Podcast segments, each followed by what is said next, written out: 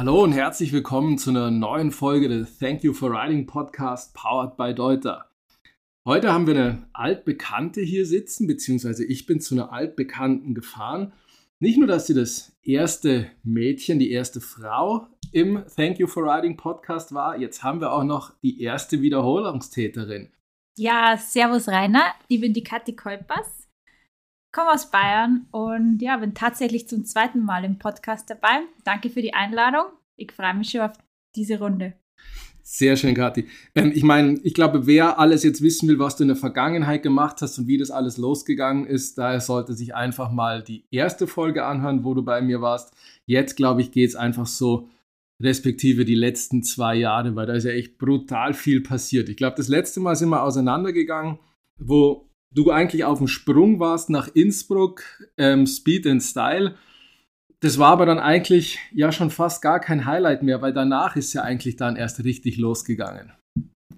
Genau, wir haben uns nach dem Speed and, äh, vor dem Speed and Style getroffen und dann vor dem Crankworks Innsbruck und dann, ja, hat sie eins nach dem anderen gegeben. Ich glaube, das war sogar das Jahr, wo dann das erste Mal so, so richtig fette Tricks beim Speed and Style gezeigt wurden. Also da ging es dann darum, Backflips, Backflip, One-Foot-Cans zu machen von den Ladies und dann haben sie sich so richtig gebettelt. Die haben sich so richtig gegeben und es hat mir auch eigentlich so den richtigen Anstoß gegeben, dass ich jetzt nochmal Gas gebe in Sachen Tricks lerne. Ähm, ja, manchmal ist es so, dass man einfach einen Tritt in den Hintern braucht. und den habe ich da gekriegt. Und ja, und dann habe ich mal meine sieben Sachen packt und mal geschaut, was nur so geht. Und was kam raus? Was geht noch so? Gar nicht so wenig. Äh, je mehr ich lerne, desto einfacher gehen die Tricks. Also ich öffne praktisch eine Tür und dann öffnen sich plötzlich fünf andere Türen. Zum Beispiel habe ich jetzt recht schnell Barspins gelernt, einer der schwierigsten Tricks eigentlich. Und jetzt sind so Sachen, sagen wir mal so Handtricks, die wo vorne am Lenker passieren, überhaupt kein Problem mehr. Und jetzt kann ich, jetzt, ja, das hat sich jetzt so die Pferde geöffnet und jetzt kann ich mir das auch vorstellen, zum Beispiel im Dreier den Lenker zu drehen und lauter so Sachen, wo ich mir einfach vorher gedacht habe, okay, äh, jetzt nochmal zehn Schritte zurück, äh, ich muss praktisch was machen. Äh, ja, genau. Aber wie, wie geht die Progression vorwärts? Also jetzt bist du ja schon immer gut im Springen gewesen, bisschen hier, bisschen da und dann fängt man an, okay, Barspin ist direkt der erste Trick oder kommt natürlich erstmal die Progression mit linker Fuß weg, rechter Fuß weg, linke Hand weg, rechte Hand weg oder wie kamst du auf den Barspin? Weil ich glaube, Barspin ist halt auch instant gleich der schmerzhafteste Trick, also von dem du wahrscheinlich am meisten jetzt umgangssprachlich aufs Maul kriegst. Da hast du völlig recht. Ähm, ich war, Casey Brown hat zu mir gesagt, so um, ungefähr um die Zeit, wo wir den ersten Podcast gemacht haben, Katy forget German Precision. Und, ähm, und da habe ich mir das so mal überlegt, was sie eigentlich meint damit und sie hatte so recht, diese German Precision, die braucht man beim Radfahren jetzt schon gar nicht beim Trickslerner. Ich war immer so, okay, super sauber abspringen, schöne Flugkurve, wunderschön landen. Und dann habe ich mir gar nicht so wirklich vorgenommen, da groß Tricks zu machen. Ich wollte einfach super sauber durch den Kurs kommen. Und dann habe ich mir das einfach mal vorgenommen. Und ja, so Einfalltricks habe ich immer gelernt. T-Box, also mal eine Hand weg, eine zweite Hand, dann mal Füße weg. Wie fühlt sich das Rad an, wenn man jetzt praktisch eine Gewichtsbelastung anders hat, wenn man jetzt mal einen Arm da wegnimmt oder so. Und ich war ein bisschen auf Kriegsfuß mit Barspins, weil vor acht Jahren hat mir mal jemand aus München gesagt, ja, Barspins sind super leicht, Kathi, die Kunst gleich halt lernen. Und ich habe das geglaubt und äh, zack, bumm, Kreuzband gerissen. Und dann war ich so, wow, okay, Barspins sind doch ein bisschen schwieriger. Und dann auch jeder andere, Tobi Engelmann damals hat zu mir gesagt, bist du des Wahnsinns? Barspins in einem Tag lernen? Uff. Okay, das fangen wir nochmal neu an. Und dann habe ich es wirklich, German Precision, habe ich angefangen, am Boden Pickup Barspins zu lernen. Praktisch, du fährst einfach in der Ebene mit 2,5 km/h, klemmst deinen Sattel, tust ein kleines bisschen das Vorderrad heben und dann den Barspin üben. Das habe ich bis zur Vergasung geübt. Dann war ich zufällig im Februar in Barcelona, habe das wieder im Skatepark bis zur Vergasung geübt.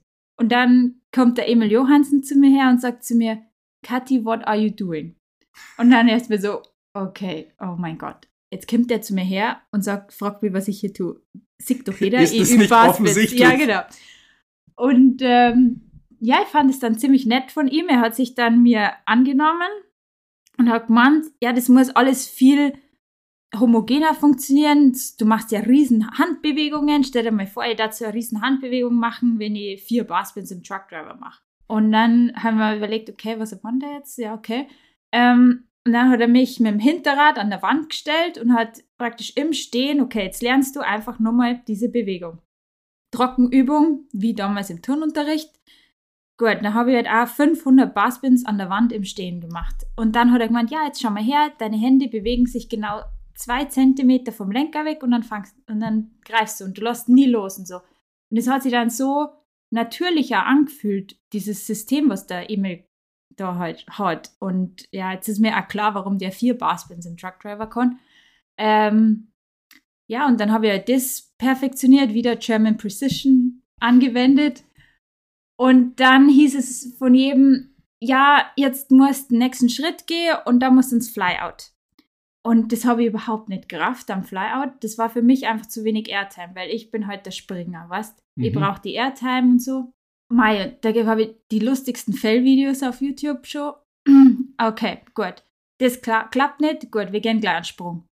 Und dann brauchst du halt diesen einen Punkt, dieses 100% Commitment, weil wenn du diesen Barspin einfach nicht durchziehst, ja, du wisst mehr, was passiert, Kreuzbandriss oder irgendein anderer Scheiß. Hm. Und gut, dann habe ich da so einen Sprung mit Mulchlandung gehabt. Also so schlimm ist dann das Risiko nicht, aber eigentlich schon eigentlich, ja. Na gut, und dann habe ich mir halt einfach fest vorgenommen, okay, jetzt ziehst du es durch. Jetzt oder nie. Und das war eh gerade so eine Phase, wo es irgendwie überhaupt nicht passt hat im anderen Leben sozusagen, außerhalb vom Radlfahren. Und dann habe ich gedacht, jetzt machst du dich selber stolz und ziehst es einfach einmal durch. Und dann habe ich es einmal durchgezogen, habe gelandet und war so, oh wow, krass, ich habe meinen ersten Barspin über den Sprung gemacht, so ist ja gar nicht so schwer. Dann machst du halt nur mal fünf, sechs und dann hat es irgendwie gesessen, ja genau. Dann war er drin. Dann war er drin. Ja. Und jetzt versuche ich, ich bin so ein Mensch, ich sag nicht, ich kann einen Trick, wenn ich nicht schon in Competitions und sozusagen auf jeden anderen Kurs dieser Welt gemacht habe. Mhm. Weil das ist ja nun mal eine ganz andere Sache. Du meinst, was man in Bad Aibling steht, steht man nicht auf der ganzen Welt? So ist es, genau. Ähm, und ich, sobald ich ihn dann in Competitions gemacht habe oder bei Contests oder so, dann sage ich, okay, der sitzt jetzt hundertprozentig. Momentan sitzt er nur zu 85 Prozent. Mhm. Genau. Jetzt habe ich relativ oft gehört, andere haben dir gesagt. Hattest du aber schon auch selber Bock auf den Trick oder ist es einfach so, man holt sich halt die Referenzen, die Meinungen von anderen oder ist es schon immer, na Kathi, du musst, du musst. Na, gar nicht. Die anderen sagen immer zu mir, du musst jetzt wieder Backflips machen. Und ich so, pff, interessiert mich nicht. Backflips macht jeder. Ich will Baskets lernen. Mhm. Boom. Und das habe ich mir so in meinen Kopf gesetzt. Bin ich vielleicht da ein bisschen stur. Ähm, und finde es halt einfach super lässig, wenn du überall einen Baskets machen kannst. Einfach so im Bunny Hop. Das kann ich noch nicht, das muss ich noch üben. ähm, oder mal irgendwo aus einer Bank raus, im Skatepark. Also das ist für mich viel cooler wie Backflips. Einfach so. Das ist aber tatsächlich ja für dich die Variante, oder? Weil wahrscheinlich competition-wise gesprochen, ziehst du mit dem Barspin dann letzten Endes wieder den kürzeren. Auf jeden Fall. Also ich habe mal die Liste bei uns Ladies angeschaut. Im Speed and Style kriegen wir für Barspins 85 Punkte gut geschrieben. Für einen Tag No-Hinder 75 Punkte. Das heißt, es rentiert sich einfach überhaupt nicht, Barspins zu lernen. Weil es halt schon ein bisschen ein Schritt ist, diesen Lenker einmal rumzudrehen, anstatt einfach nur die Hände mal kurz wegzunehmen. Aber das mache ich einfach für mich. Das ist einfach, ja. Ich habe neulich mit dem Magazin geredet, es sollte viel mehr darauf Fokus gelegt werden, dass man sauber fährt mit einer richtigen Präzision, das alles durch den Kurs bringt, dass es halt gut aussieht und wie schaut es gut aus, wenn es safe und sauber ist und nicht einfach diese Banger-Tricks die ganze Zeit ballert, weil das ist nicht unbedingt das, was unseren Sport vorantreibt. Wenn jetzt jeder einfach nur die schiefesten Backflips rüberzieht über Sprünge, aber gerade so landet und dann gar keinen Schwung mehr für den nächsten hat, treten muss und sich dort drüber wirkt dann. ähm, vor allen Dingen auch, wie man sich selber einschätzt. Und da finde ich, geht diese Women's Progression, Progression in eine falsche Richtung gerade so ein bisschen.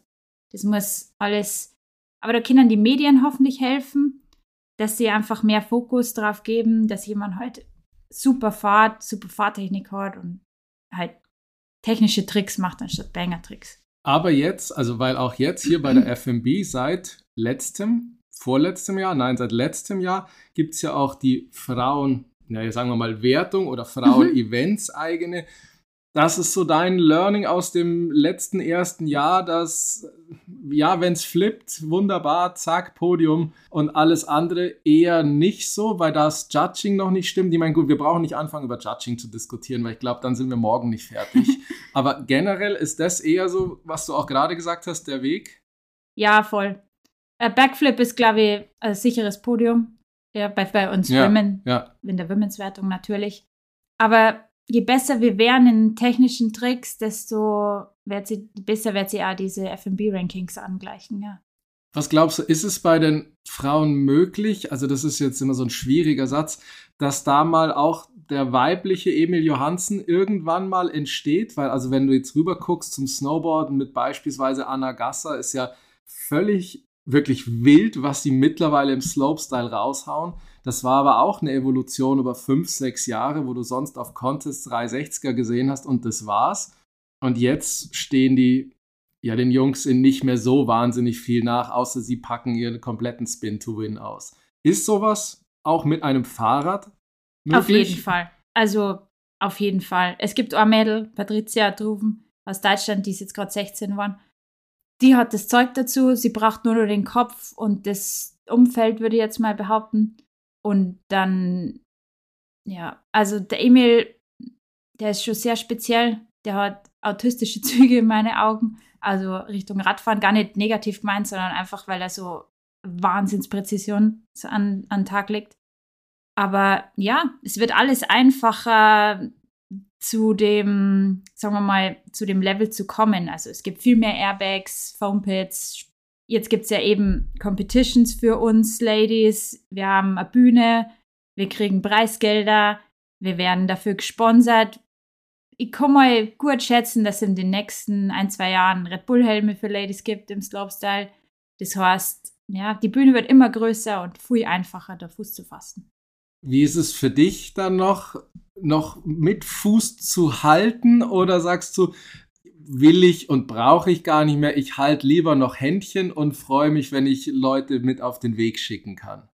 Das habe ich abgeschrieben, dass ich die super krassen Tricks Backflip Basswins nur lernen. Da habe ich keine Ambition mehr dazu, aber ich will immer Teil der, der Runde sein, sozusagen. Was auch nicht, ich habe, sie hat sich jetzt krass arrogant, oh, ich habe es so weit getrieben, dass es jetzt zu einer Women's Slopestyle FMB gekommen ist. Und jetzt möchte ich mir auf gar keinen Fall abschreiben, selbst wenn ich schon Ü30 bin. wenn es der Körper zulässt und eben weiter mitfahren kann. Ich will gar nicht auf dem Podium stehen, um Gottes Willen, aber ich will part of the game sein. Und das ist mein, ja, meine Hoffnung. da habe ich einfach Bock drauf. Part of the game. Ich will denen zuschauen, ich will dabei sein. Ja, keine Ahnung, die kommen, Patricia kommt auch zu mir her und sagt, hey Kathi und das und die haben ja da alle ihre eigenen Sorgen oder in Zürich ähm, hat sie die Alma erstmal gar nicht den Stepdown runtergetraut und dann habe ich ja, mehr oder weniger psychologische Beihilfe geleistet. Und das bedeutet mir viel mehr, die an ihrem Weg zu begleiten, als dass ich selber nur die krassen, übelsten Bänger raushaue und dann für ein Jahr, mein Gott, vielleicht ein Podium fahre und dann ist der Körper am, am Ende und ja, genau. Also ich will einfach part of the game sein und ja. Ich glaube, aber mehr Part of the Game als du kann man ja jetzt auch fast nicht sein, weil wir hatten es ja auch in dem, wo wir uns das erste Mal schon getroffen haben, schon, dass du ja wirklich immer schon drauf gepocht hast, du willst mitmachen, du bist der Mädel, du fährst aber trotzdem, du bist den Kurs zum Spaß mitgefahren, mit den Männern mitgefahren. Jetzt hattest du halt auch viele Bühnen und viel bewegt tatsächlich durch ja, deine Arbeit. Letzten Endes ja auch durchs vielleicht Nachbohren und penetrant sein hattet ihr Audi 9s zum Beispiel, wo ihr in vier, fünf, sechs Mädels starten oder dabei sein durftet. Ja, Audi 9 war Wahnsinn. Danke, Nico Zerzig, dass du uns die Bühne gegeben hast. Äh, alle so, Casey Brown ist so die Nummer eins in ihrem Kalender. Caroline hat einen Frontflip gezogen, The World's First, hat sie gesagt. Ähm, ja, das war, glaube ich, der Schritt, der gemacht werden musste. Und dann ist mal der Stein so richtig ins Rollen gekommen. Weil das war eigentlich auch so das erste Mal, dass du ja wirklich mit dem Big Bike auf einem großen Event warst, oder? ja, ähm, ich habe mir gedacht, ich, ich fühle mich viel ähm, wohler auf dem Hardtail und bin einfach den Kurs mit dem Hardtail gefahren. Das war, ja, es war für mich besser und einfacher. Und, aber ja, wenn ich nochmal zum, zum Audi 9 eingeladen werde, es heißt ja jetzt Watch 9, genau, dann äh, definitiv mehr Big Bike. Da habe ich mir jetzt auch die letzten zwei Jahre mehr damit beschäftigt. Wie war das dann beim ersten Mal? Audi 9, jetzt Watch 9. Die Jungs gucken wie, ah, jetzt kommen fünf Außerirdische oder großes Gejubel, dass, hey, you made it, ihr seid auch da. Ja, man kennt sich ja so ein bisschen vom Crankworks immer so. Wir waren ja nur die, die, wo die anderen Disziplinen gefahren sind, du als Lalom und so. Und die haben es voll gefeiert, dass wir jetzt da dabei sind und ziehen uns da überall rein und sagen wir mal, zum Beispiel der, wo da die, die Hauptfigur bei uns Lady ist eigentlich so hart, ist Nikolai Rogatkin. Der, der feiert es übelst, dass wir dabei sind und zum gut, was feiert Nikolai nicht, ja, ohne es zu schmälern. Aber gut, das ist ja. der, der, die einfachste begeisterte Person im Gang ja, auf der ganzen stimmt. Welt. Aber trotzdem, ich will es nicht schmälern. Am District Ride ähm, wenn du eine Frage hast, ich habe dann auch praktisch der, der District Ride wurde in drei oder vier Districts eingeteilt, praktisch der Kurs. Und im ersten District ging es um den äh, Drop bzw. Step Down. Dann kam diese crazy Anliegerkurve und dann direkt die Hip. Und das sah jetzt gar nicht so schwierig aus. Man, das Loch von dem Drop war jetzt nicht groß, um Gottes Willen, aber ich habe dann die Jungs zugeschaut und habe gesehen, Matthias, äh, Max Fredriksen fährt runter, fährt in den Anlieger rein und schmiert einfach ab, weil er anscheinend die Arme nicht festgemacht hat oder so. Und dann so, oh krass, okay, das ist doch ein bisschen technischer, als wir uns das gedacht haben. Und dann haben die Ladies mich so angeschaut und so, ja, fahrst du, fahrst du. Und ich so, oh Gott, die konnte jetzt nicht länger zuschauen und warten, die muss das jetzt einfach machen, weil sonst wird das halt nichts mehr. Wir hatten ja nur vier Stunden Zeit, den Kurs zu lernen. Und dann habe ich habe ich gewusst, okay, Nikolai, der sagt mir jetzt, was, was, was Sache ist. Und dann habe ich so, hey, kann ich dir noch fahren, habe ich ihn so gefragt. Und dann er so, ja, gar kein Problem. War gleich komplett on fire. Ähm, ja, aber her mir zur, Kathi, du musst das und das und das machen. Und das habe ich ja genau in dem Moment gebraucht. So, er hat zu mir gesagt, okay, der Drop ist kein Problem, aber pass auf, danach musst du komplett die Bremsen ziehen, alles was geht. Und dann kommt ein crazy Anpressdruck in dieser Kurve. Es war so eine 90 Grad Anliegerkurve. Sowas hast du noch nie in deinem Leben erlebt. Und wenn du die Arme nicht fest hast, dann schmierst ab. Also pass auf. Drop, Bremsen ziehen, Arme festmachen. Listen, Katja, hat es mir so richtig so eingeprügelt. Und das habe ich genau in dem Moment gebraucht. Bin ich ihm hinterhergefahren, hat alles passt, super. Und er hat es halt auch übelst gefeiert. Und dann er, haben die anderen Mädels gesagt, okay, passt, das muss man so und so machen. Und ja, und schon langsam trauen sie auch die anderen Burschen ein bisschen uns zu helfen. Nikolai hat ein bisschen die Türe geöffnet. Manche haben es immer noch nicht so, ja, hm, vielleicht fast noch nicht noch, weil ich probiere gerade einen Dreier drauf oder so. Mhm. Und da haben sie, glaube ich, ein bisschen Angst um uns Mädels. Ja. Aber ansonsten, ja, das wird immer besser. Die wird richtig homogen, so schon langsam. Ja, ja. dass es wirklich ja. eine Community ist. Auf jeden Ge Fall. Geschlechtsneutral. Ja, ja, voll. Aber jetzt war, wenn wir schon beim District Ride sind, dann bleiben wir gleich da. Bist du dann quasi immer der, der Daredevil, der vor muss? Heißt es dann immer jetzt bei euch Mädels mit, aha, warten wir mal, bis Kathi gefahren ist und dann schauen wir mal, ob es auch geht. Kathi, fahr du, mach mal. Ja, es war schon immer ein bisschen so, aber diese Rolle habe ich jetzt abgegeben, weil ich habe da einfach auch keine Lust mehr drauf. Ähm, und ich habe auch nicht mehr diesen Drive. Weißt du, zum Beispiel vor wann war das erste Mal Crankworks Innsbruck? 2016 oder so. Da habe ich diesen Drive gehabt und mir gedacht, okay, ähm, ich fahre jetzt da, weil ich will beweisen, dass ich das kann und bla. Und ja, das war so ein bisschen so ein Hero-Movement. Und das habe ich nicht mehr. Ähm, ich bin jetzt viel mehr kalkuliert. Ich schaue wirklich ganz genau, was die Burschen machen oder die Mails und, und dann fahre ich immer erst. Ähm, aber manchmal musst du einfach deine Ärmel hochkrempeln, wir haben das so gerade, und es einfach erledigen. Und dann ist es auch gut. Und da darf man sich ja nicht beeinflussen lassen, so, wenn dann jeder auf der, Füß, äh, auf der Stelle rumtrampelt und so, fast du, fast du, und dann so, okay, jetzt, ich pack das jetzt an. Und ähm, wir haben ja überall unsere Spezialisten mittlerweile schon ein bisschen. Gemma Corbera aus Spanien, die ist unser Big Air Spezialistin einfach. Und lustige Geschichte. ähm, der, der letzte Sprung am Rathausplatz, ganz unten. Ne? Monstersprung. 3,70 Meter Absprung, Riesengap. Stehst daneben so, okay. Seid ihr nur ganz wahnsinnig. Ja, gut. Dann ähm, schaust du das so an, die Burschen springen, okay, funktioniert anscheinend, könnten wir es auch mal probieren. Und dann ähm, waren wir ein paar Mädels da oben, fünf Mädels waren wir, genau. Alle haben gezögert. Und dann wir so, ja, okay, the jump is not big, let's do it. Okay, gut. Ähm, dann steht sie oben und dann hatten die Statikprobleme. Das heißt, es durfte nur ein Kameramann oben stehen, einer, der wo das Walkie-Talkie in der Hand hat und uns Startbefehle gibt und ein Fahrer. Und normalerweise ist ah, es. recht wenig Ablenkung vielleicht. Ja, schon gut, aber normalerweise willst du schon eigentlich jemanden neben dir haben, so von die Fahrer. So ein bisschen, gell? Gut. Du steigst aus dem Lüft raus. Was war das? Fünfter Stock. Ähm, dann musst du auf so eine Plattform hochklettern und dann musst du aus dem Fenster rausklettern und dann auf die Plattform runter. Gut, dann stehst du da als Einziger, dann überlegst du, okay, jetzt warte mal, wie viele Pedalumdrehungen habe ich gleich wieder gebraucht? Ah ja, zwei oder drei oder alle, die gehen. Okay, gut. Dann steht Gemma in der Ecke, wo ihr fahrt die ganze Zeit an, aber traut sich nicht anzufahren. Und dann stehen hinterm Fenster irgendwie 15 Typen, die wo jetzt auch fahren wollen. Und dann hat einer ihrer spanischen Kollegen aus dem Fenster rausgeschrien, Gemma, no drama. Und dann Gemma so, okay, no drama. Und dann macht sie es einfach und dann hat sie praktisch den Sprung für uns Mädels entjungfert sozusagen. Das war dann das Big No Drama. Und jedes Mal dann halt, wenn irgendwas war, okay, no drama. Ärmel hochkrempeln, los geht's. Und ähm, ja, das haben wir uns dann äh, tätowiert, lustigerweise.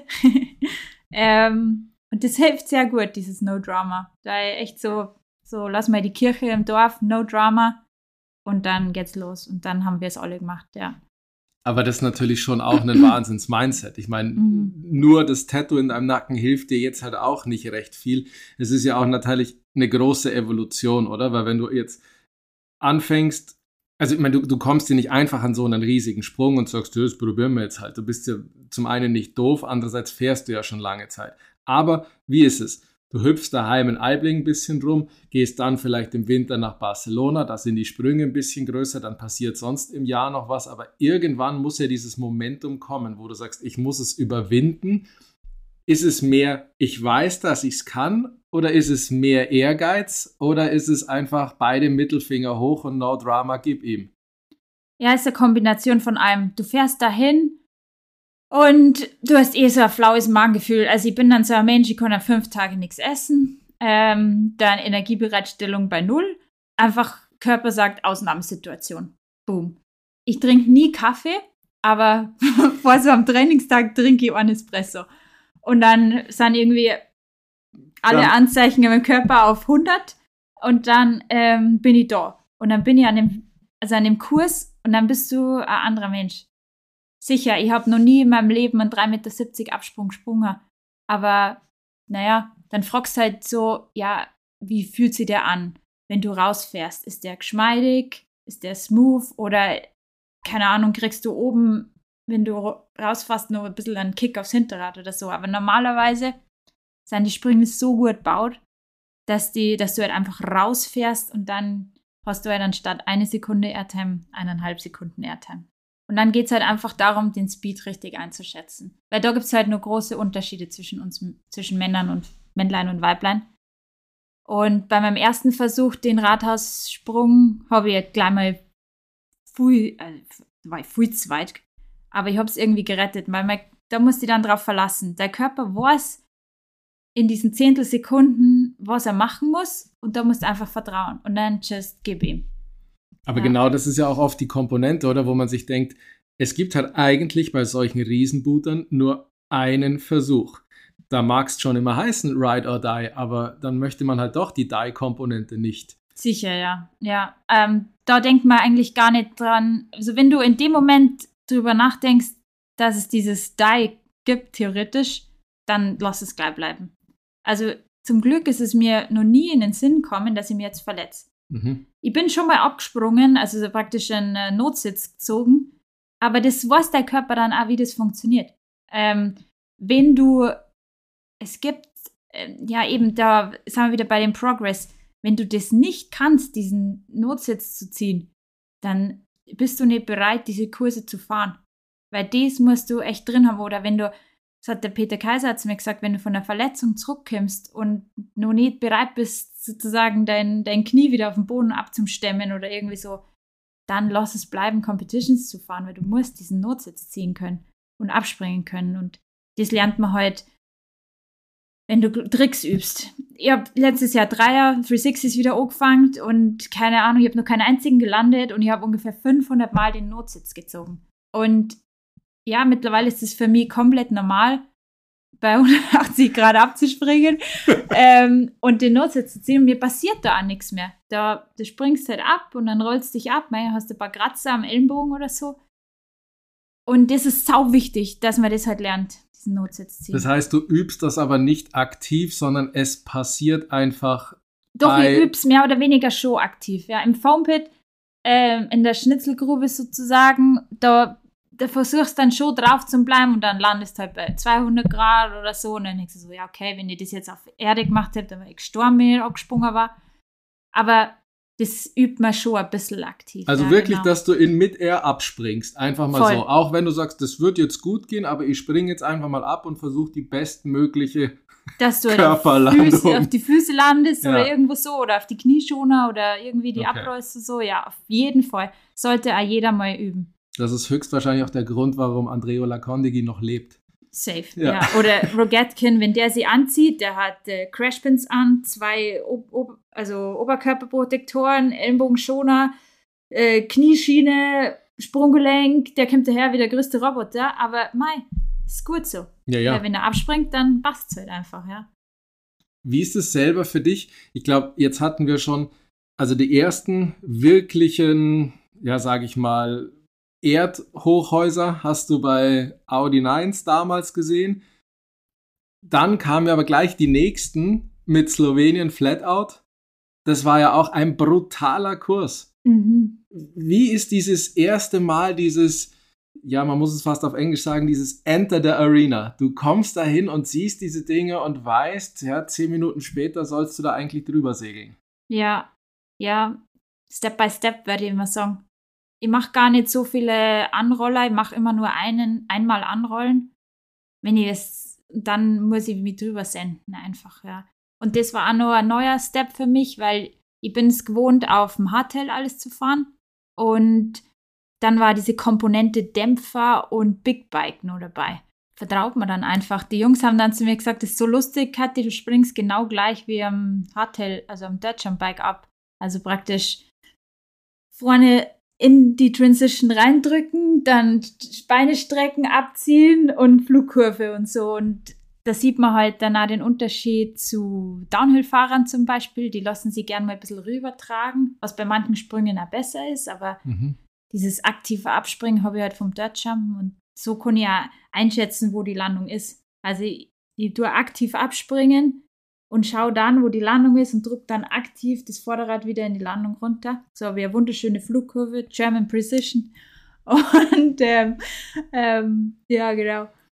Und so kann man das auch besser einschätzen. Es war ja jetzt ein Progress von zehn Jahren, da ich mal sagen, dass ich das so gelernt habe, dieses Vorderrad einzutauchen und ja. Der Jumper Der im Blut. Jumper im Blut, ja, Ja. genau, voll. Jetzt bist du ja seit zwei, drei Wochen erst wieder da, direkt frisch aus Mexiko zurück. Freeride Fiesta. Ist genau was? Einmal vielleicht kurzes Recap und wie war's? Man kann sagen, das Freeride Fiesta in Mexiko ist so ein bisschen wie ein Fest Series Stopp. Ähm, Fest Series sind ja die wahnsinnig crazy Sprünge vom Nico Wink und den Kamloops mal und vom Eggy und so weiter. in Kanada. Ähm, aber es gehört nicht zur Fest Series dazu, das ist einfach nur Invitational vom Johnny Salido. Ich, mir hat das Land Mexiko so gereizt und gleichzeitig ähm, habe ich recht viel mitgenommen vom letzten Jahr. Ich war ja in Kanada unterwegs und so und Flatout Days und so. Ich habe so ein bisschen Blut geleckt mit dem Downhiller. Und dann, ja, im Januar ist eh nichts los, fliegen wir nach Mexiko. Ich habe da gar keine Ambitionen nicht so wirklich gehabt, dass ich da große, große Monster Jumps reiße. Ich war einfach so, ja, du fährst mal hier und schaust, was passiert. Und dann bin ich den Kurs abgegangen und ja, und du tust dann schon so ein bisschen ausloten. Gut, die Sprünge sind jetzt nicht gefährlich, sozusagen, dass sie irgendwie super steil sind, dich kicken und dann irgendwo oder schwierige Hips, wo du dann in der Luft dein Rad anders legen musst oder so. Da tastest dich ran. Da habe ich so geschaut, okay, man könnte den Drop von der Seite reinfahren.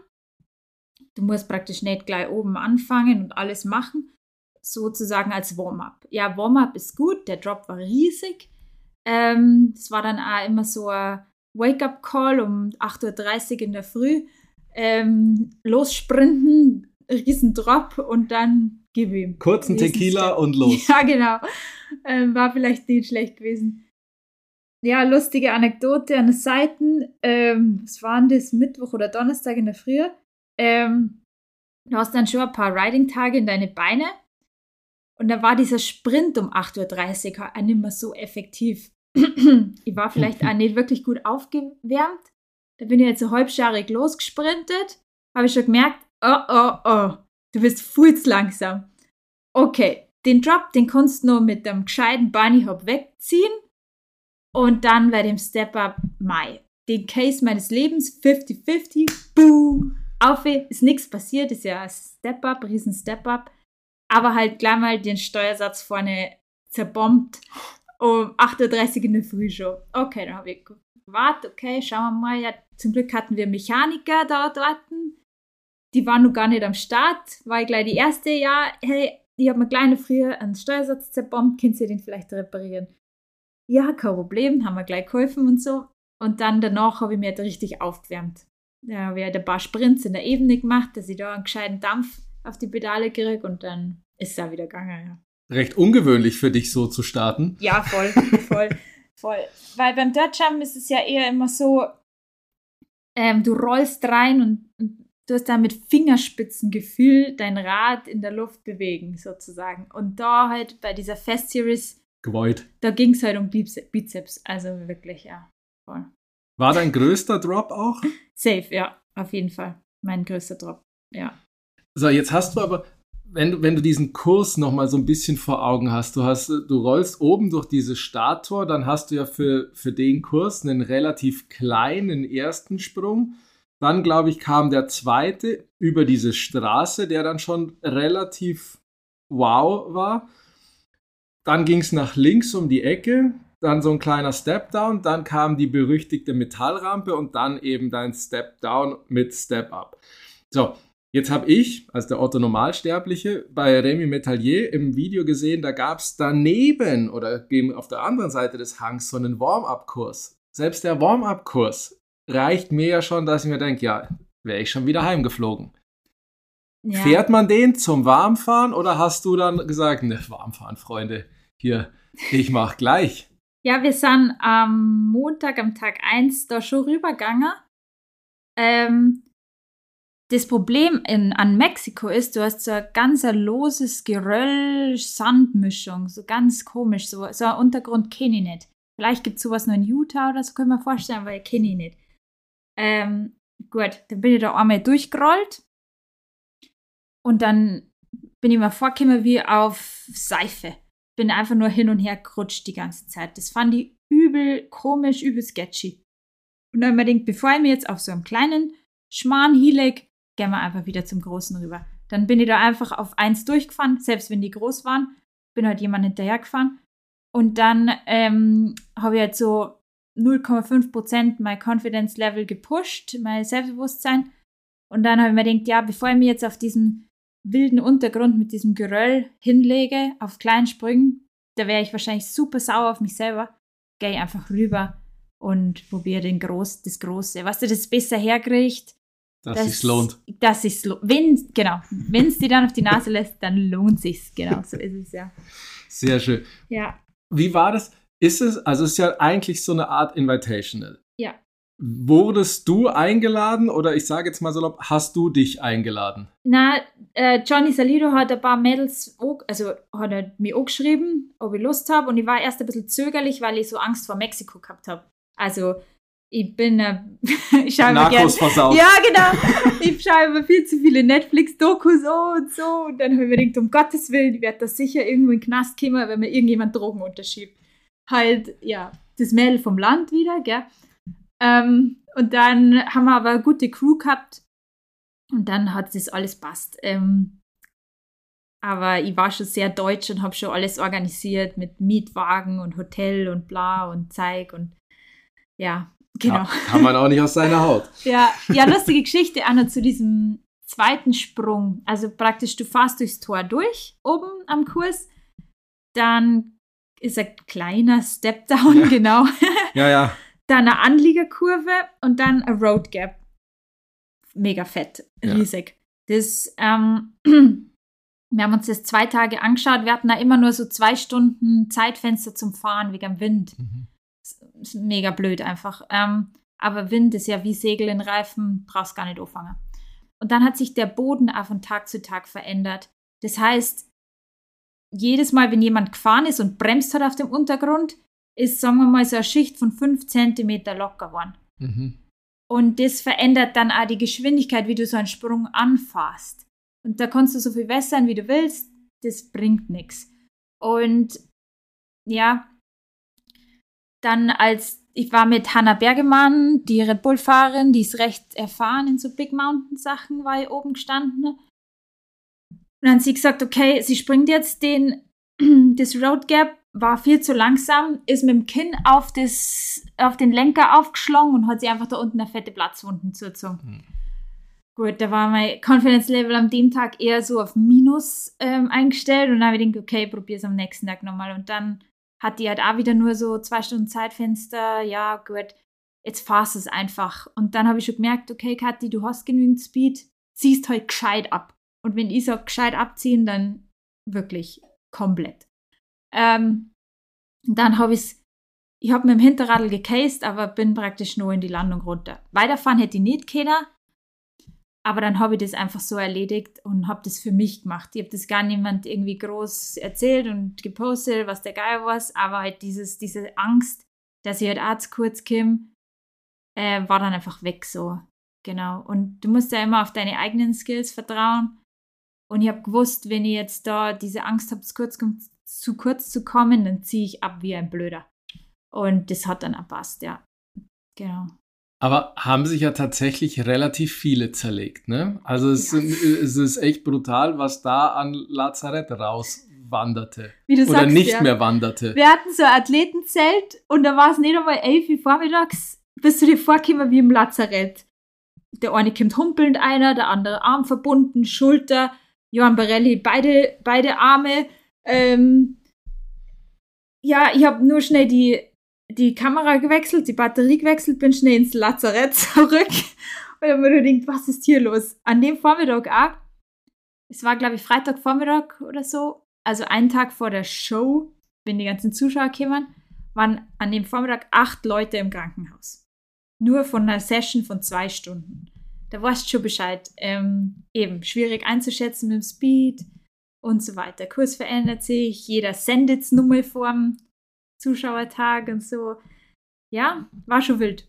Das heißt, äh, bevor du dann anfängst, hatte jeder noch psychologisches, psychologisches Einzelgespräch oder kriegt man das tatsächlich verdrängt, dass man sagt, na na, ich bin eh besser. Na, ich habe mit den Russo Brothers geredet, mit Daniel und mit, und mit Elias und dann der so, ja, echt, da kommst du vor, als darfst du jetzt in den Krieg ziehen, wenn du da in der Früh daherkommst. Und dann haben wir jetzt ein bisschen gescherzt und gelacht und dann, wenn du dann einfach mal so ein bisschen Warm-up reinrollst, dann bist du schon wieder in deiner eigenen Zone und schaust, was so geht, ja, und dann ich wär, die, die Burschen sind auf einem komplett anderen Level, wenn die dann sehen, der andere zieht einen keine Ahnung, Backflip über den fetten Monster Jump da, die fette Rampe, dann müssen die anderen Dann muss man mitziehen. hinterher. Ja, genau. Aber das, ich- das überlasse die Burschen, das so in dem. Genau, da schaue ich lieber zu. Mit der Metal Ramp geliebäugelt oder war die beim Sehen schon klar, wir zwei werden keine Freunde? Ich habe tatsächlich geliebäugelt, das darf ich gar nicht laut aussprechen. Ähm, aber dann habe ich gesehen, wie schwierig es ist, da überhaupt die anderen zwei Sprünge vorher zu machen.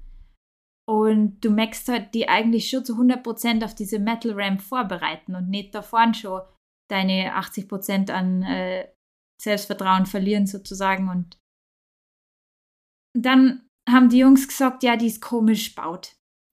Und wenn die Jungs jetzt gesagt hätten, das ist smooth, echt geschmeidig wie Ramsus, da fährst raus, das fühlt sich gut an, dann denkst du dir so, wow, ja, die habe ich, die mache ich. Aber dann haben die Jungs halt gesagt, ja, die ist komisch, manchmal muss man bremsen und kann halt so richtige Kommandos geben und dann gedacht, ja, pff, das Risiko ist zu krass, ja. Ja, weil wir dann eben wieder bei Ride or Die sind, weil es eben halt nur einen Versuch eigentlich gibt. Du musst drüber. Ja. Ich habe ich hab ein paar so äh, Eject Seats, also mal so Notfallsitze gesehen, zum Beispiel vom Vitor und so. Puh, Ja, der stand halt 10 Meter in der Luft, hat sein Radl weggeschmissen und dann, ja, zum Glück, ich weiß nicht, wie er es gemacht hat, hat nur so ein paar Cuts über ihn gehabt und Schnitte, aber ja. Sagen wir so, schön, dass gut gegangen ist. Und, aber tatsächlich, du hast ja trotzdem auch respektabel gesendet, also wirklich brutal, Hut ab, Wahnsinn. Eigentlich steht ja jetzt für Formation nichts mehr im Weg, oder? Schauen wir mal, das ist äh, eine Vitamin B-Gesellschaft bei Formation. Mhm. äh, ob ich da reinkomme. Genau, ich bin ja nicht die be bekannte Big Bikerin. Aber ja, vielleicht. Wäre schön. Ja, schön. Wär Also schön. der, der Traum lebt noch. Safe, ja, auf jeden Fall. Sehr schön. Dann muss man natürlich, jetzt muss ich wiederum zugeben, nahezu keine Folge ohne Kanada. Da muss ich natürlich nachbohren. Roadtrip Kanada. Und bitte, ich höre. ja, wir haben uns ein, ein, ein Camper gemietet. Schnäppchen, nehme ich an. Ja, das ging eben nur zu fünft. Ähm, genau. Deswegen, warte, wie viel waren wir? Eins, zwei, drei. Ja, zu fünft waren wir, genau. Ähm, ja, ein bisschen schwierig. Fünf Leute auf kleinstem Raum für drei Wochen in einem Camper. Mei. Okay, aber es hat gut funktioniert eigentlich. Geheimnisse hat danach keiner mehr. Nein. Nein. ähm, ich wollte halt diese, diese ganzen famous, diese ganz berühmten Spots ähm, abfahren. Und ja, es hat, ich habe an Tag 1 Covid gekriegt. Mhm. Ach, spitze. Spitze, genau. Ich hatte es vorher noch nicht. Ähm, und ja, gut, ich war auch den ganzen Sommer nur unterwegs, nur am Radlfahren. Das belastet dein Immunsystem schon ganz schön. Und dann ähm, musste ich den Camper in Oregon abholen, weil tatsächlich in Kanada, ich habe alle Hebel in Bewegung gesetzt, war jeder Camper ausgebucht. Mhm. Es klappt mir gar nicht, aber du musst ein Jahr vor, vorher schon buchen, weil sonst hast du keine Chance.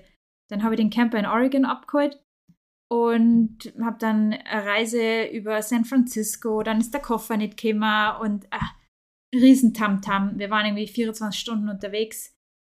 Ähm, mein Immunsystem war am Boden. Ah, das ganze Organisationssache und so und ja, dann habe ich halt Covid gekriegt und richtig böse. Ähm, Du hattest den Camper aber schon? Genau, ähm, und ich habe dann schon gemerkt, ich bin ein bisschen schwach, aber ich habe mir einfach gedacht, ja, du hast jetzt einen Tag nicht 24 Stunden nicht geschlafen. Und dann ist, bin ich eingebrochen. Und da habe ich so Fieberschübe gekriegt. Mir fällt eine Zeit zwischen 15 Uhr Nachmittag und am nächsten Tag 10 Uhr morgens, fällt mir komplett. Ähm, und dann habe ich mich selber in die Notaufnahme eingewiesen.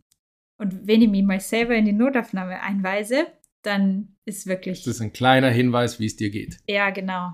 Und ich weiß auch, dass ich erst einmal 900 Dollar Eintritt bezahlen muss und lauter so Geschichten. Also, aber ich habe mich dann eingeliefert und die Ärzte haben mir dann, ja, es ist schwierig, wenn du mit Covid ins Krankenhaus kommst und so. Als Tourist. Als Tourist, ja, genau. Aber ich habe dann irgendwie alles gehabt. Ich habe nicht bloß Covid gehabt, sondern auch durch dieses geschwächte Immunsystem ähm, sämtliche bakterielle Infektionen im Rachenbereich und so. Und ja, also bei, bei Virusinfektionen kannst du ja kein Antibiotikum nehmen. Aber durch, ich habe dann schon Antibiotikum gekriegt und Infusionen in, dem, in der Notaufnahme. Da haben die halt wenigstens die bakteriellen Entzündungen mal ein bisschen mildern können. Genau. Und dann bin ich wieder raus. Ich habe dann zehn Tage Fahrradfahren verpasst. Aber mein Gott, ich habe mich dann ein bisschen versteckt, einfach so. Bin jeden Tag irgendwo halt. In Musstest Richtung, du dann in irgendein Quarantänehotel? Ja, ist schwierig. Also, Eigentlich, ja. Aber du hast einen Camper gehabt. Eben, genau. Ich habe halt zu die Burschen gesagt, hey, ich verstehe das voll, wenn ich mir jetzt einfach ein Hotel nehme und das aussitze sozusagen. Und die haben dann gesagt, na, mei, dann wären wir halt alle positiv. Ist ja eh schon spät weil wir haben ja jetzt schon die Tage miteinander verbracht und die hatten aber ein gutes Immunsystem und haben es nicht gekriegt und ich habe mich dann auch einfach ferngehalten von denen, mhm. mehr oder weniger so gut wie es ging. Gut, wir haben alle zusammen in dem Camper geschlafen, aber tagsüber war ich halt einfach im Wald. Und ähm, genau, ja, war schwierig. Äh, und dann dementsprechend habe ich auch dann Aquagraph gehabt am Crankworks. Aloha den Kurs wieder hochzuschieben oder Pumptrack eine Runde zu fahren, war die richtige Qual. Und ich habe auch noch gute drei Monate braucht, bis ich wieder so das Lungenvolumen zusammengekriegt habe, was ich so gewohnt bin. Genau. Genau, wollte ich sagen. Ich meine, jetzt kennen ja das leider Gottes die meisten, was es für eine Nachwirkung hat, weil diese ja. vermeintlichen paar Tage, bei dem einen länger, bei dem anderen kürzer von Covid, die laufen so oder so, aber die meisten haben wir danach von noch von zwei bis sechs Wochen, vielleicht sogar Monate Stress mit der Form der, der Körperlichkeit und dass du dann tatsächlich so fix schon wieder überhaupt auf dem Rad saßt. Voll.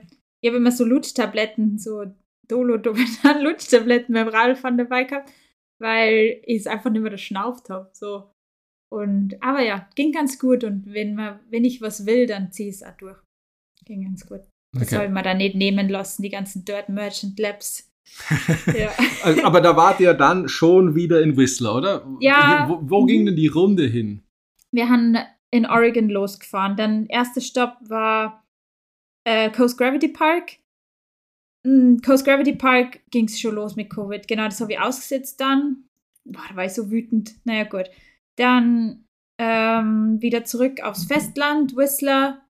Ähm, dann sind wir Richtung Kamloops rüber, Silverstar. Big White haben wir dann ausgelassen ähm, und dann wieder Richtung Whistler zurück. Und wir haben ein paar Sachen ausgelassen, weil es einfach nicht ausgegangen ist, so unser Plan, wie wir uns das vorgestellt haben. Dann war noch Crankworks. Ähm, genau, aber wir haben möglichst viel mitgenommen. War dein erstes Mal Kamloops, oder? Oder war es Zweites schon? Mal. Mhm. Zweites Mal. Aber Zweites Mal. ich habe Bilder von dir gesehen, wenn man jetzt weiß, dass du davor auch noch Covid hattest und dann gefühlt in Woche zwei in Kamloops warst und du bist aber Fistful of Dollar gefahren. Also ja. das ist der, der Trail, der Track da eigentlich Double Black mit dem legendären Brückendrop und schon ordentliche Sprünge. Also da hast du es dir dann schon auch wieder eingeschenkt ja, das ist nicht körperlich anstrengend für mich, weil das einfach nur um Technik Natürlich. geht. Genau. Aber das einzige anstrengend war halt in der Hitze das Rad wieder hochzuschieben. Und da habe ich mir dann auch Zeit lassen. Die Jungs haben halt in der Zeit, wo ich einmal hochgeschoben habe, haben sie halt dreimal hochgeschoben. Ähm, habe dann oben eine Viertelstunde Pause gemacht und bin dann wieder reingerollt, wenn ich halt komplett erholt war. Weil ihr wieder Obstacle nach Obstacle abgehakt habt, weil ansonsten ist doch da, glaube ich, tatsächlich gibt es ja auch einen Shuttlebus von unten nach oben. Oder, genau. Ja. ja, wir sind nicht komplette Runs gefahren. Das war zu anstrengend. Okay, und der, so. der Shuttle geht am Abend nimmer. Okay. Genau. Und wir haben uns heute diese 35 Grad am Nachmittag nicht gegeben. Mhm. Ja, sondern nur die 30 Grad um 18 Uhr abends. genau. Sehr schön. Und dann Silverstar. Silvester war mega, da ging es mir besser und da ging es äh, mit der Lunge besser, weil da war es nicht, nicht so staubig. Da ist es ein bisschen kühler. Da hat es dann nur noch 15 Grad da oben. Und ja, ich habe mir auch den Slopestyle-Kurs angeschaut. Da wollte ich eigentlich mitfahren, aber wegen Covid hat das nicht geklappt. Aber dies, diese Saison möchte ich unbedingt den Silverstar, ich glaube, das ist sogar Gold Competition FMB mitfahren. Silverstar war mega cool zum Fahren. Lieblingstrack? Oder Trail? Oder Strecke? Oh Gott, wie heißt der jetzt? Ähm, gute Frage. Jetzt bin ich überfordert. Ich bin so schlecht im Namen merken. Egal, es Ja, ja. muss ja auch nicht. Also Ja. generell ist es ja auch tatsächlich wirklich mega. Aber jetzt hier mal ganz kurz, wenn, wenn man den Unterschied hat, also zum Profi und mir, dem Hobbypiloten, ich fand, Silverstar ist eine komplett andere Nummer als Whistler. Die haben wieder komplett andere Kurvenradien, komplett anders geshaped, wo du dir denkst, also es ist jetzt auch nicht in Spuckweite, ne, aber es ist trotzdem ja ein Land, ein, die gleiche Ecke. Klar, ein paar hundert Kilometer dazwischen, aber ich fand einfach Silverstar ist zu 200% anders als Whistler. Auch geil, aber du musst dein Fahren komplett umstellen. Auf jeden Fall. Wir waren ja deswegen nur zwei, zwei Nächte, glaube ich, in Silverstar, also drei Tage, weil eben, ja, das ist halt ein bisschen verbesserungsbedürftig, würde ich mal sagen. Und wenn du halt verwöhnt bist und gerade vom Dirt Merchant kommst, gut, Title Line ist mega, hat Brad Reader hat, hat sich ja selber im Bagger reingehockt und hat das, den Kurs geschaufelt. Richtig gut, aber es ist besser als Europa, aber nie so gut wie Whistler. Und dann eben zurück zu Crankbox und da dann eben quasi auskuriert. Ja, auskuriert ist gut. Da bin dann Speed and Style mitgefahren und das war lustig. Da waren 22, 24 Mädels angemeldet und 12 sind durch den Kurs gekommen. Und ja, da siehst du einfach mal, wie technisch das ist. Und bei Mädels ist doch, ist glaube ich oft so, if she can do it, I can do it. Also wenn sie das kann, dann kann ich das auch. Mhm. Und ja, da braucht es halt dann doch nur ein bisschen mehr technische Fein Finesse auf dem Fahrrad, dass du durch so einen Kurs kommst. Das haben sie ja der Bar wahrscheinlich zu leicht vorgestellt. Ähm, ja, ich habe es da einfach ganz chillig genommen und habe dann halt ganz langsam hochgeschoben, bin halt durch den Kurs gefahren, habe ein bisschen Probleme gehabt bei diesen engen Sharkfins unten. Da habe ich mir gedacht, ich habe zu wenig Speed. Dabei hat es schon gelangt. Da habe ich dann extra noch meine 36 Kettenblatt über Nacht aufgezogen. Äh, und da war ich super froh, dass ich die Burschen dabei gehabt habe. Die haben da immer gut an meinem Radl mechanisiert. Wenn man es im Fernsehen oder bei Red Bull gesehen hat, bist du ja im Slopestyle-Bereich Zielparcours immer schön rausgestochen mit deinem weißen Hut, wie du da gestanden hast. Jetzt ist die große Frage, einmal ganz kurz die Live-Impression. Wie irre ist Thomas Lemoy? Ja, geiler Typ. ja, ähm, ich weiß nicht, wie man, wie, oder wie man zu dem Level kommt, dass man so einen Sprung gibt. Und überhaupt auf die Idee kommt. Ja. Also er hat das letzte Hindernis, kann man sich bestimmt noch in diversen Highlights angucken und hoffentlich hat es auch jeder gesehen. Das letzte, der letzte Sprung ist ein Step Up, Step Down auf so ein Holzpodest drauf und Herr LeMoyne ist einfach abgesprungen und über das ganze Ding gesegelt. Also das ist wirklich wie über ein Reihenhaus in Deutschland springen. Und im Training hat er es auch noch verkackt. Einmal. Ja, und im, im ersten Run ja auch, da ist er Genau. ja auch schon am Boden gesessen, um dann aber einfach zu sagen, Commitment 5000 Prozent. Ja. Das also, und live das zu sehen, das ist, da ist komplett Eskalation, oder? Wahnsinn. Die, die Menge, die da am Joyride ist, die, die nimmt die mit und es ist einfach nur irre. Irre. Der Huppi ist also geil ausgerastet, der Lukas Huppert.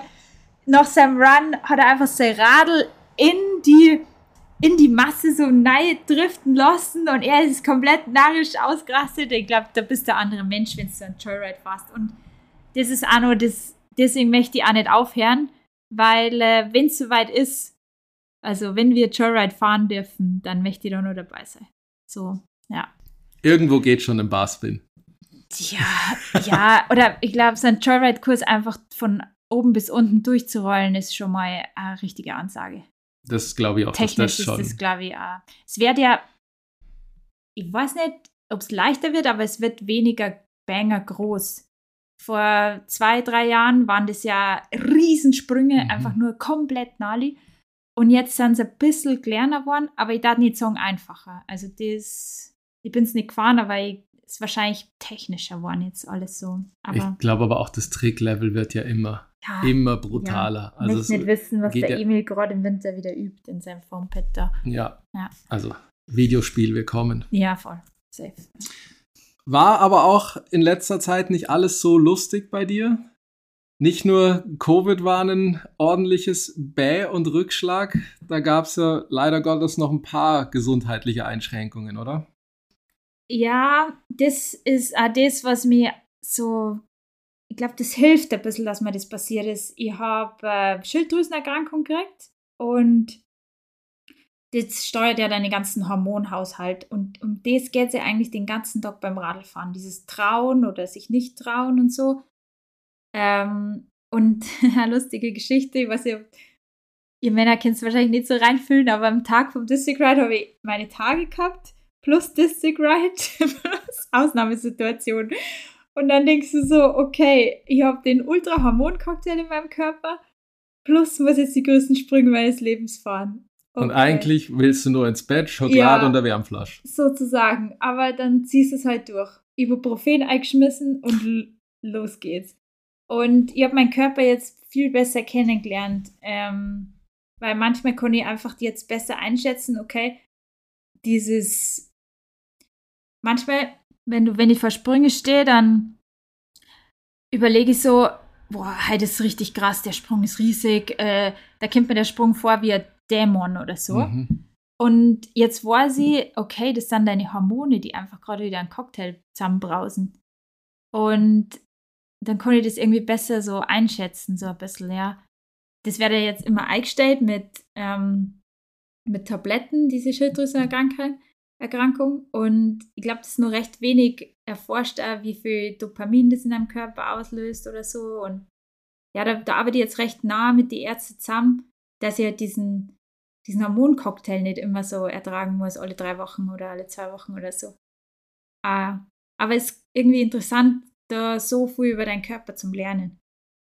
Und das behindert dich in dem Sinn oder, oder limitiert dich, weil halt einfach der Hormonhaushalt verrückt spielt, weil du eigentlich nicht weißt an dem Tag, ob links, rechts, vorne, hinten, oben oder unten die richtige Variante ist. Ja, so sozusagen. Ähm, ich habe das gemerkt, dass irgendwas in meinem Körper nicht stimmt, weil ich habe einfach 12 bis 13 Stunden in der, pro Nacht geschlafen und habe einfach zu wenig Schlaf gekriegt. Und, und auch beim Radfahren ist nicht was vorangegangen. Ich war gleich immer müde, habe zwei Stunden Radl gefahren, dann habe ich wieder aufgehört. Und dann habe ich ein großes Blutbild gemacht und dann haben sie gemerkt, okay, die Schilddrüsenwerte sind komplett im Keller. Kein Wunder, dass du keine Energiebereitstellung mehr hast. Und jetzt kriege ich halt Tabletten dafür, jetzt habe ich noch mehr Energie und ich bin da recht aktiv. Also ich gehe um 7 in der Früh ins Krafttraining, dann gehe ich Radl fahren und mache irgendwas oder keine Arbeit irgendwas und dann ähm, gehe abends noch mal eine Runde äh, laufen oder so. Das, diese Energiebereicherung, ja, fällt mir schon recht gut, dass ich jetzt gerade wieder so fit bin, ja. Aber man muss halt auch schauen, dass das alles im Lot bleibt. Weil ich, ja, ich nehme zwar Tabletten dafür, dass ich eine bessere Energiebereitstellung habe, aber ist es denn nur natürlich sozusagen? Ja. Gerade wollte ich sagen, das ist ja aber auch nicht das letzten Endes Optimum ja, das muss, ich muss diese Tabletten bis zum Ende meines Lebens nehmen, weil das eine Schilddrüsenerkrankung ist. Das kann auch sein, dass das genetisch bedingt ist, dass ich das halt von der Oma, von der Mama habe oder wie auch immer. Ähm, und ist halt einfach so, genau. Aber es ist cool, dass wir das jetzt rausgefunden haben, weil das beeinträchtigt ja mein ganzes Leben. Wenn mhm. du nur noch schlafst und müde bist, da geht ja nichts mehr. Ja. Schlägt ja auch auf die Psyche. Ja, voll, voll voll. Ich hatte ja gar keine Lust mehr auf Radlfahren im letzten Winter und Radlfahren war für mich ein bisschen so ein oh Gott, jetzt kämen die 15-Jährigen und äh, die machen jetzt Triple Trucks und die muss jetzt halt anfangen, Basspins zu lernen, so ungefähr so. Pff, ja, ja, genau. Das war ein bisschen eine Belastung. Und jetzt sehe ich es mehr oder weniger als Herausforderung. Ja, hab da viel mehr Energie in der ganzen Sache, viel mehr Bock einfach wo geht's mit der mit dem ganzen Bock jetzt dann hin? Was sind was sind die nächsten Pläne? Was sind die vermeintlichen Herausforderungen? Was steht an? Du hast doch bestimmt schon wieder was in der Pipe.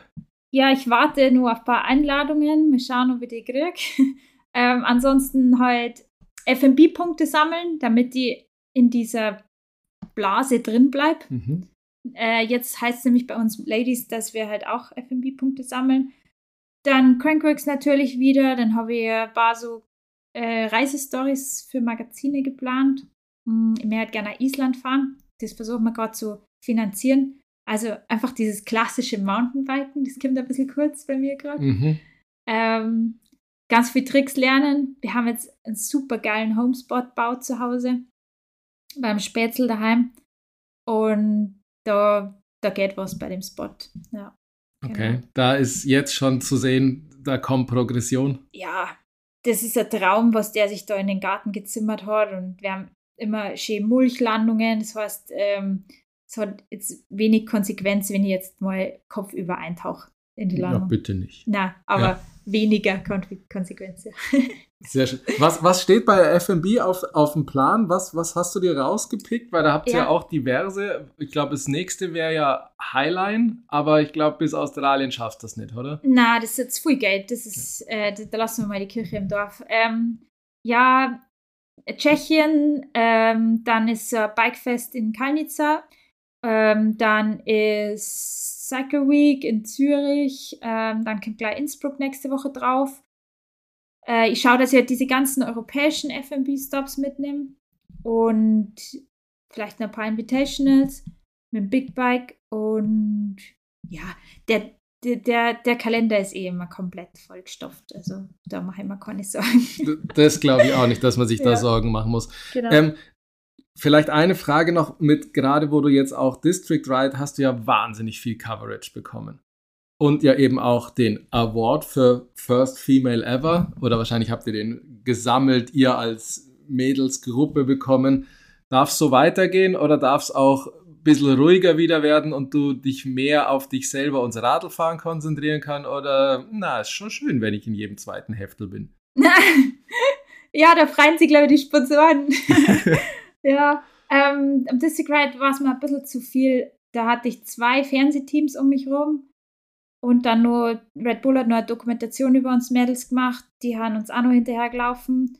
Dann ist klar, die war die, die gut, Patricia ist auch deutschsprachig, aber die wollten immer mich für die ganzen Interviews haben. Und das war ein bisschen zu viel. Also ich, da, ja, das müssen wir ein bisschen runterschrauben, weil ich kann mich nicht mehr aufs Radlfahren konzentrieren. Das ist auch gefährlich, finde ich, wenn, wenn, ja, wenn da einfach dir drei Kameras ins Gesicht gehalten wärst, du aber über dich über einen 3,70 Meter Absprung sind. Also so, ja. Genau, da muss ich so ein Zwischending finden.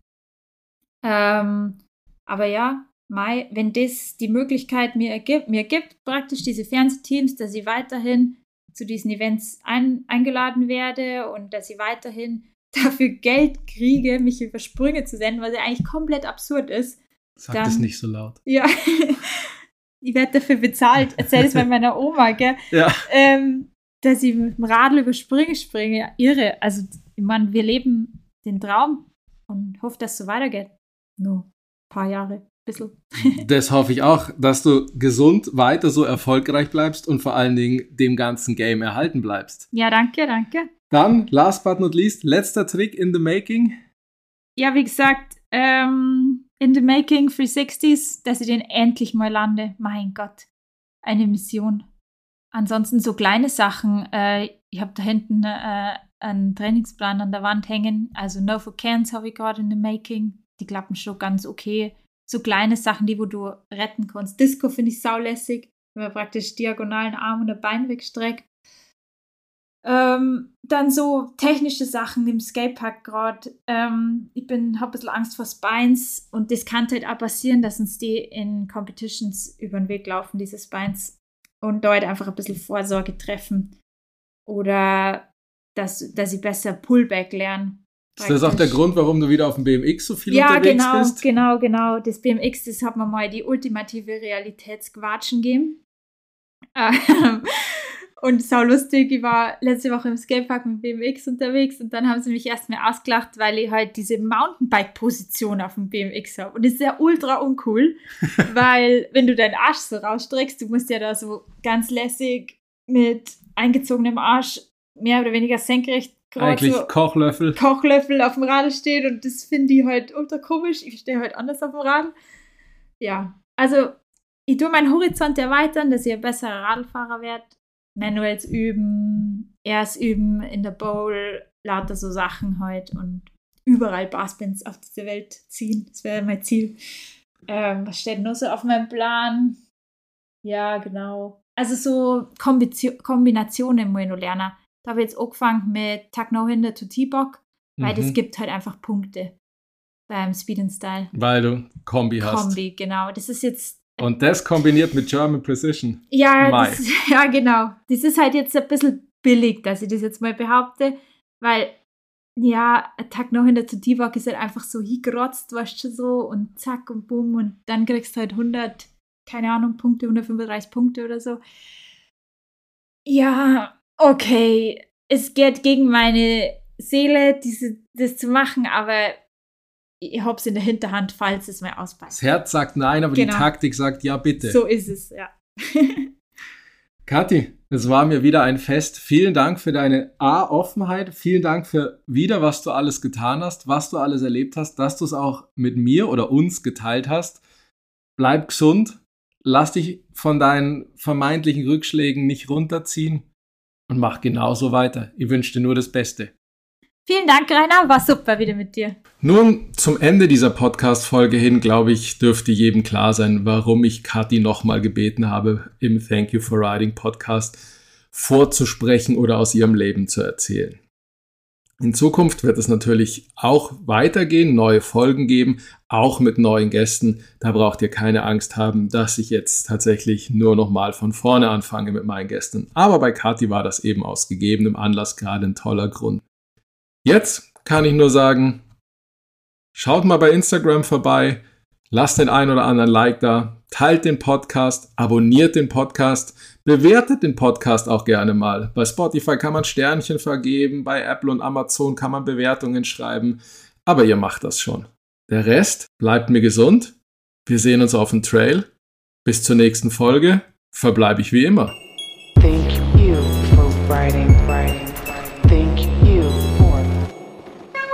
Writing, writing, writing, writing, writing.